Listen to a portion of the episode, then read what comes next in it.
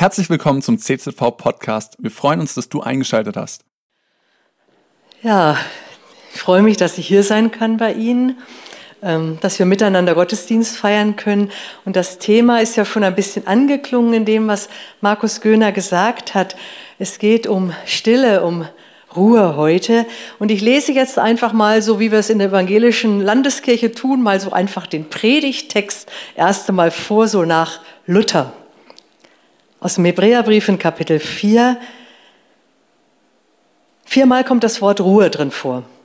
Es ist also noch eine Ruhe vorhanden für das Volk Gottes. Denn wer in seine Ruhe eingegangen ist, der ruht auch von seinen Werken, so wie Gott von den Seinen. So lasst uns nun bemüht sein, in diese Ruhe einzugehen, damit nicht jemand zu Fall komme, wie in diesem Beispiel des Ungehorsams. Das bezieht sich auf das, was da vorher war. Liebe Geschwister in Christus, es ist für mich ungewohnt, hier bei Ihnen zu predigen. Ich habe zur Vorbereitung tatsächlich ein paar Aufzeichnungen von Gottesdiensten hier angeschaut. Ähm, und dann habe ich gesehen, dass bei Ihnen der Prediger so frei herumläuft. Ähm, also das bin ich nicht so gewohnt. Deshalb dachte ich, ich bleibe jetzt so am Pult hier stehen, wie das bei uns in der evangelischen Landeskirche ist. Ähm, und dachte aber, es passt vielleicht auch ganz stimmig zu dem Thema äh, des Sonntages. Also wenn es um Ruhe geht, ist es vielleicht auch okay, wenn ich hier so ruhig stehen bleibe. Der Sabbat, Leben nach Gottes Rhythmus. So hieß das Thema der Allianz Gebetswoche in diesem Jahr. Das letzte Thema in dieser Reihe lautete der Sabbat und die Hoffnung. Und darum soll es heute gehen. Dabei geht es eben allerdings nicht nur um den jüdischen Sabbat im engeren Sinne, sondern, also nicht nur, es geht grundsätzlich um den von Gott gesetzten Ruhetag, also den siebten und letzten Tag der Schöpfung. Thema heute also der Sabbat und die Hoffnung. Und dann wurde mir im Vorfeld eine Mail geschickt, in der stand drin, dass die Predigt 30 Minuten dauern soll. Also jedenfalls nicht länger, so habe ich das verstanden, aber auch nicht viel kürzer. Also das sind wir auch nicht so gewohnt. Ähm, bei uns heißt das eher, die erste Viertelstunde ist für Gott und die zweite Viertelstunde ist für die Katz. Also wenn jetzt jemand bei diesem für mich eher ungewohnten Format einschläft, dann ist das auch okay. Denn damit wäre schon mal eine wichtige Intention des Ruhetages erreicht nämlich das zu tun, was man braucht. Also und schlafen, das wird dann ja auch passen. Okay, ich habe gedacht, jetzt stelle ich mich noch mal kurz ein bisschen vor, weil ich das erste Mal hier bin. Friederike Wagner wurde gesagt, von Beruf oder auch von Berufung bin ich Pfarrerin. Mein Dienstauftrag hier in Kreilsheim hat die Bezeichnung Dekanin. Das kommt von dem lateinischen Wort decem für zehn. Eigentlich bedeutet das, dass man für zehn Leute Vorgesetzte ist. Passt jetzt nicht ganz. Es sind bei uns hier tatsächlich 22 Pfarrerinnen und Pfarrer, für die ich im Kirchenbezirk Kreilsheim da bin. Das sind die Kommunen im Kirchenbezirk Kreilsheim, Kreilsheim, Satteldorf, Kressberg, Fichtenau, Stimpfach, Jaxzell, Rosenberg und Frankenhardt. Und dann betreiben wir auch noch verschiedene Einrichtungen als Kirchenbezirk, zum Beispiel die psychologische Beratungsstelle, das evangelische Jugendwerk mit dem Mittagstisch, den es da auch gibt, ähm, also Schülercafé heißt es, und die evangelische Familienbildungsstätte. Und dann äh, bin ich in dieser Funktion Dekanin auch zuständig für eine Menge Vernetzungsarbeit. Also zum Beispiel mit diakonischen Einrichtungen, also dem Sonnenhof, die haben ja hier die offenen Hilfen ähm, im Otto Möbus Haus, mit Diakoneo, mit der Erlacher Höhe, der Samariterstiftung, Aufbaugilde, die den Tafelladen betreiben unter anderem evangelische Heimstiftung, evangelisches Kreisbildungswerk, solche Dinge. Und jetzt verstehen Sie, dass das Thema Ruhe eines ist, das mich, wie ganz viele Menschen, wie ganz viele andere Menschen auch persönlich betrifft und mich auch persönlich herausfordert. Denn Sie wissen, es gibt immer etwas zu tun. Und wer die Werbung kennt, der weiß, dass jetzt so ein Yippie, Yippie, Yippie kommen muss. Also es gibt immer etwas zu tun. Ich sage jetzt nicht, welcher Baumarkt damit wirbt. So, aber jetzt zum Thema. Es geht zum ersten um den Ruhetag und es geht zum zweiten um die Hoffnung. Ich habe dann auch noch eine Buchempfehlung für Sie, falls Sie sich mit dem Thema Ruhe nochmal in Ruhe beschäftigen wollen. Der Ruhetag, also der siebte Tag der Schöpfung. Egal, ob das jetzt sieben Tage oder sieben Millionen Jahre waren, nicht der Mensch. Der Ruhetag ist die Krone der Schöpfung. Und wenn wir davon sprechen, dass wir die Schöpfung bewahren wollen, dann heißt das auch, den Ruhetag zu bewahren. Denn der Ruhetag ist Teil von Gottes guter Schöpfung. Wir wissen, nachdem Gott einen Lebensraum geschaffen hat aus dem ganzen Chaos, im Hebräischen steht da das Wort Tohu Wabohu. Nachdem Gott diesen Lebensraum geschaffen hat, mit allem, was der Mensch braucht, setzt er den Menschen dort hinein. Wir stellen uns vor, wie Gott die ersten Menschen im Garten herumführt, ihnen alles zeigt. Er nennt ein paar Spielregeln und dann sagt er aber, ähm, damit ihr es wisst, wenn ihr morgen früh wach werdet, ist hier erstmal Ruhetag. Also ihr müsst euch keinen Stress machen, Ihr müsst auch vorher nichts einkaufen. Es ist alles da. Und das sagt er zu zwei Menschen, die bisher noch keinen Finger gerührt haben. Als allererstes, am ersten Morgen, an dem die aufwachen, ist Ruhetag Gottes. Und vom Neuen Testament her, jetzt der Sonntag, ist der erste Tag der Woche, der Tag der Auferstehung. Am ersten Tag der Woche, ganz früh, kamen die Frauen zum Grab. Heute der erste Tag der Woche. Ein wunderbarer Anfang für eine neue Woche. Zeichen der Hoffnung. Zeichen auch des Lebens als Tag der Auferstehung, als Zeichen des Lebens, das über den Tod hinausreicht. Ich bin so alt, dass ich mich daran erinnere, dass unsere Kalender, alle Kalender, nicht nur die frommen, früher anders gedruckt waren. Die Älteren können sich erinnern. Da war früher nämlich zum Schluss der Woche der Samstag. Und die neue Woche fing mit dem Sonntag an. Älteren wissen das. So waren die Kalender gedruckt. Dann hat man angefangen, in den 70er Jahren sie anders zu drucken. Nämlich so, dass hinten Samstag und Sonntag steht. Das war geschickt, dann kann man so eine Klammer drum machen und schreiben, segeln gehen oder sowas. Wochenende. Aber also das müssen wir uns, glaube ich, immer mal wieder auch sagen. Heute ist der erste Tag der Woche. Es fängt damit an, dass Gott uns einen Tag schenkt, einen freien Tag. Es fängt nicht damit an, dass wir arbeiten müssen. Biblisch sieht das so aus, dass der Mensch eingeladen wird, einen Tag mit Gott zusammen zu genießen. Ohne Leistung ist der Mensch Gott etwas wert.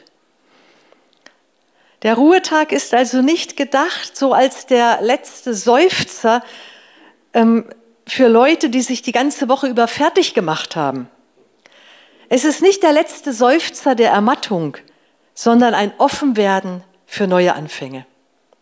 Das ist ein Satz, der stammt aus diesem Buch. Jetzt überlege ich gerade krampfhaft, wie der Titel heißt. So ungefähr der Untertitel, was, die Welt dreht sich weiter, wenn du nichts tust. Ähm, da steht dieser Satz drin und ich habe mir den an die Küchentür drangehängt. Die Ruhe ist nicht der letzte Seufzer der Ermattung, sondern ein Offenwerden für neue Anfänge. Deshalb nehme ich mir manchmal bewusst Ruhe, bevor ich anfange zu arbeiten und rödel nicht los und hinterher puff, sitze ich dann oder liege völlig fertig irgendwo in der Wohnung rum. Der Ruhetag sammelt uns. Ich habe das bei meinem Impuls in Psalm 23 gesagt, wie wenn man in ein Glas Wasser ähm, Sand reinfüllt und schüttelt. Es braucht die Ruhe, damit sich der Sand setzen kann und damit wir wieder klar durchsehen. Also auch wir selber müssen uns manchmal wie so ein Glas Wasser ein bisschen in Ruhe stehen lassen. Zur Vollkommenheit der Schöpfung und auch zur Vollkommenheit des Menschen gehört, dass er aus der Ruhe kommt. Wir kennen das Wort Rekreation für Erholung. Aber wörtlich heißt Rekreation Neuschaffung. Die Ruhe, die Gott uns nicht als Option, so könnt ihr machen, wenn ihr es braucht. Wenn ihr völlig fertig seid, okay, dann ruht ihr euch ein bisschen aus, sondern Gott hat uns die Ruhe als Pflicht gegeben. Es ist in den Geboten verankert, du sollst den Feiertag heiligen, denn du brauchst ihn. Die Ruhe steht am Anfang eures Tuns. Es gibt inzwischen eine ganze Reihe von Untersuchungen und von Büchern, die auch aus Sicht der Neurobiologie zeigen, was die Bibel schon lange weiß. Der Mensch braucht die Ruhe. Das dritte Gebot schützt nicht nur das Leben des Menschen, vor allem das Leben in der Gemeinschaft. Das dritte Gebot zeigt dem Menschen auch eine Grenze auf. Die Welt dreht sich weiter, auch wenn du nichts tust. Die Sonne geht auf, die Sonne geht unter, es regnet, die Wolken ziehen, die Pflanzen wachsen. Auch wenn du nichts tust, die Welt dreht sich weiter. Mein Bruder ist Förster, der sagte mal, was tut der Förster am Sonntag? Er macht das Fenster auf und ruft den Bäumen zu, weiter wachsen. Und sie tun's. Die Ruhe ist nicht dazu da, dass wir noch mehr schaffen. Es ist dafür ein Zeichen dafür, dass Gott die Welt in seinen Händen hält, dass nicht alles an unserem Tun hängt. Das ist Hybris, das zu denken, dass die Welt an unserem Tun hängt. Es ist eine ganz alte Tradition, dass von unseren Kirchen der Sonntag eingeläutet wird. Vermutlich nehmen das viele Menschen überhaupt nicht mehr wahr oder wissen gar nicht mehr um diese Tradition. Aber am späten Samstagnachmittag oder am frühen Abend läuten die Glocken der Kirchen. Bei uns zu Hause, früher, ich komme aus Norddeutschland, da haben wir den Sonntag vorbereitet. Die Woche hatte einen viel klareren Rhythmus, als sie heute hat. Wir haben zum Beispiel die Sandwege, bei uns ist so Sandboden, wir haben die Sandwege geharkt zur Straße hin.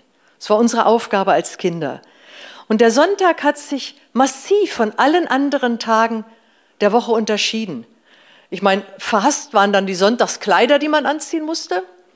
Aber wenn wir ehrlich sind, ziehen wir heute immer Sonntagskleider an, weil keiner von uns trägt schmutzige oder zerrissene Kleidung.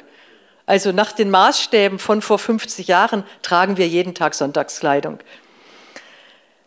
Es gab ein gemütliches Frühstück mit der ganzen Familie, sonst war das so gestaffelt, je nachdem, wie einer zur Schule musste. Am Sonntag wurde gemeinsam gefrühstückt.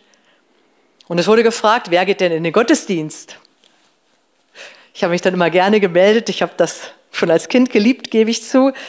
Es gab den Sonntagsbraten. Am Sonntag gab es Sonntagsbraten, nicht irgendwann.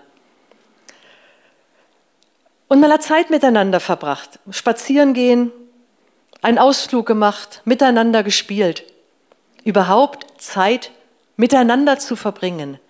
Das ist auch der Sinn dieses gemeinsamen freien Tages. In den frommen Vierteln in Jerusalem beginnt am Freitagabend mit dem Sonnenuntergang der Sabbat. Das ist im Grunde wie eine Vollbremsung des öffentlichen Lebens. Von, in, innerhalb von zehn Minuten ist plötzlich Ruhe. Was fünf Minuten vor 18 Uhr noch erlaubt war, ist fünf Minuten vor 18 Uhr, nach 18 Uhr nicht mehr erlaubt. Und es zieht alle nach Hause.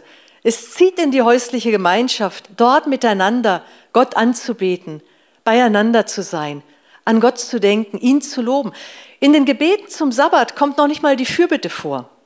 Es ist nur das Lob Gottes, dem dieser Tag geweiht ist. Und diese Vollbremsung, ist eine Erinnerung daran, dass wir eines Tages all unser Tun werden aus der Hand legen müssen. Auch wenn noch nicht alle Wäsche gebügelt ist, auch wenn immer noch Sachen auf dem Schreibtisch liegen, wir werden doch sowieso niemals fertig sein. Dieses ganz strikte Gebot, an einer Stelle Halt zu machen, sagt uns, du wirst irgendwann alles aus der Hand legen müssen auch ohne dass es vollendet ist. Die Vollendung liegt bei Gott. Überlasse dich diesem Tag, überlasse dich Gott und überlasse dich dem Lob Gottes. So wird es am Ende sein. Es wird immer etwas offen bleiben, wenn wir plötzlich mit unserem Leben, das wir treiben, gebremst werden. Gott hat ein Recht auf mich und meine Familie hat es auch. Das bedeutet für mich der Sonntag. Meine Schwiegermutter freut sich auf diesen Tag heute. Wir werden nachher miteinander zum Mittag essen. Am Sonntag holen wir sie ab zum Essen. Am Sonntag gibt es auch einen Nachtisch. Das gibt es an den anderen Tagen nicht. Heute wird auch unsere älteste Tochter da sein. Wir haben noch eine Freundin eingeladen. Dazu ist der Sonntag da. Es werden kommen von Norden und von Süden, von Osten und von Westen, die zum, zum Tisch sitzen werden im Reich Gottes. So sagt es Jesus im Lukas-Evangelium, in Kapitel 13 steht es. Und der Sonntag darf einen Vorgeschmack vom Himmel haben. Für mich ist tatsächlich der Sonntag der schönste Tag der Woche. Glaubt immer keiner, wenn ich das sage, so nach dem Motto, der Pfarrer muss doch am Sonntag arbeiten, alle anderen Tage sind ja frei. Aber, also stimmt nicht. Der Sonntag ist der schönste Tag der Woche. Morgens Gottesdienst feiern, heute mit Ihnen und dann in der Familie zusammen sein, nichts tun, schlafen, spazieren gehen, beieinander sein. Und also manchmal denke ich schon, ah, das, das sollte man eigentlich tun. Der Schreibtisch, der hat so ein, ähm, der zieht einen so, gell? Der schreit immer so, komm her und setz dich zu mir. Aber dann denke ich, nein, nein, nein, nein, nein, nein, nein. Es ist eine Pflicht, die Gott mir auferlegt hat, den Sonntag zu heiligen. Gott hat gesagt, heilige den Feiertag. Also, lieber Schreibtisch, führe mich nicht in Versuchung. Ich bleib hier sitzen und genieße die Zeit mit meinem Mann. So, was für eine Hoffnung. Ist schon manches angeklungen, welche Hoffnung äh, im freien Tag liegt, im Ruhetag. Der Ruhetag ist der Tag, der uns über unsere irdische Welt hinausweist auf das Tun Gottes. Ein Tag, der uns auf die Ewigkeit verweist. Also wenn ich von, äh, vom Ruhetag und der Hoffnung rede, könnte man natürlich denken, ja super, oh, endlich Ruhetag, Zeit zum Ausschlafen und vor allem alles das zu tun, was ich unter der Woche nicht getan habe. Ich denke inzwischen, wenn wir den Sonntag brauchen, um all das aufzuholen, was wir in der Woche nicht geschafft haben, dann stimmt mit unserer Woche irgendwas nicht dann ist am Montag, am Dienstag, Mittwoch, Donnerstag und Freitag und Samstag irgendetwas verkehrt, wenn ich den Sonntag brauche, um aufzuarbeiten. Da ist dann der Wurm drin. Die Hoffnung. Die Hoffnung heißt auch, dass eines Tages der Tag kommt, an dem alle Menschen in der Gegenwart Gottes ruhen können. Der Ruhetag hat eine, wir nennen das theologisch, eschatologische Dimension eine Dimension, die auf die Ewigkeit gerichtet ist. Der Ruhetag sagt uns etwas über das Ziel und über die Hoffnung unseres Lebens. Wir haben ja schon gehört, in der christlichen Tradition ist der Sonntag der Tag der Auferstehung, der Tag, der über das irdische Leben hinausweist. Der Ruhetag ist der Tag, der uns daran erinnert, dass Gott uns beschenkt mit der Schönheit der Welt und mit seiner Liebe. Der Ruhetag ist der Tag, der uns an das Ziel unseres Glaubens erinnert. Nicht der Weg ist das Ziel, aber der Weg darf schon etwas widerspiegeln vom Ziel. Der Weg darf schon daran erinnern, dass wir eines Tages in Gott ruhen werden. Den Text, den ich am Anfang so schwer verständlich in der Übersetzung nach Luther gelesen habe, lese ich jetzt noch einmal in der Hoffnung für alle. Gottes Volk erwartet also bis heute die Zeit der Ruhe, den wahren Sabbat. Wer zu dieser Ruhe gefunden hat, wird von aller seiner Arbeit ausruhen können, so wie Gott am siebten Schöpfungstag von seinen Werken ruhte. Darum lasst uns alles daran setzen, zu dieser Ruhe Gottes zu gelangen, damit niemand durch Ungehorsam das Ziel verfehlt. Die Ruhe ist das Ziel des Glaubens. Wenn an einem Grab gesagt wird, Ruhe in Frieden, denken wir vielleicht oft wenig daran, dass dieses Ruhen eben nicht nur das Ziel, sondern auch der Weg ist. Denn die Ruhe, wir haben es im Psalm gehört, die Ruhe öffnet den Weg zu Gott. Das ist eigentlich eine schöne Beschreibung des Todes, in die Ruhe Gottes einzugehen. Die Bilder, die die Bibel dafür bereithält, sehen nicht so aus, dass man da Jahrtausende lang auf einer Wolke sitzt und Harfe spielt. Es ist, wenn von der Ewigkeit die Rede ist, in der Bibel von einem Fest die Rede. Ein gedeckter Tisch, ein Ort, an dem man sich wiedererkennt. Gesang, Tanz, Essen und Trinken, Gemeinschaft mit Gott und den Menschen. So wird die Ewigkeit in der Bibel beschrieben. Eine lebendige Ruhe. Eine Ruhe, in der unsere tiefste Sehnsucht gestillt ist, wo wir beieinander sind. Sie werden kommen von Norden und Süden, von Osten und Westen und zu Tisch sitzen im Reich Gottes. Jetzt soll ich der Ben zunicken. Das Schlüsselwort für das ewige Leben und für den Sabbat heißt zusammen. Zusammen mit Gott, aber auch zusammen mit anderen.